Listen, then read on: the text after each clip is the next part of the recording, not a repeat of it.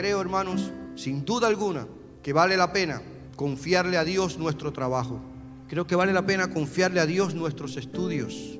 Creo que vale la pena confiarle a Dios nuestro matrimonio, nuestra familia.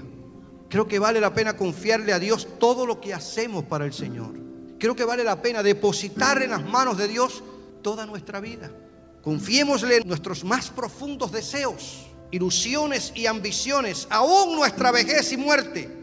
Que todo forme parte del depósito que Dios guarda con toda seguridad hasta el día que nos venga a buscar o nos llame a su presencia. ¿En manos de quién la vamos a poner?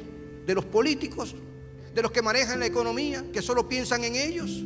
¿En manos de quién las vamos a poner? ¿De los gobiernos que solamente están llenos de ambición? ¿En manos de quién vamos a poner nuestra vida, nuestro matrimonio y nuestra familia? En manos del Dios creador del cielo y de la tierra.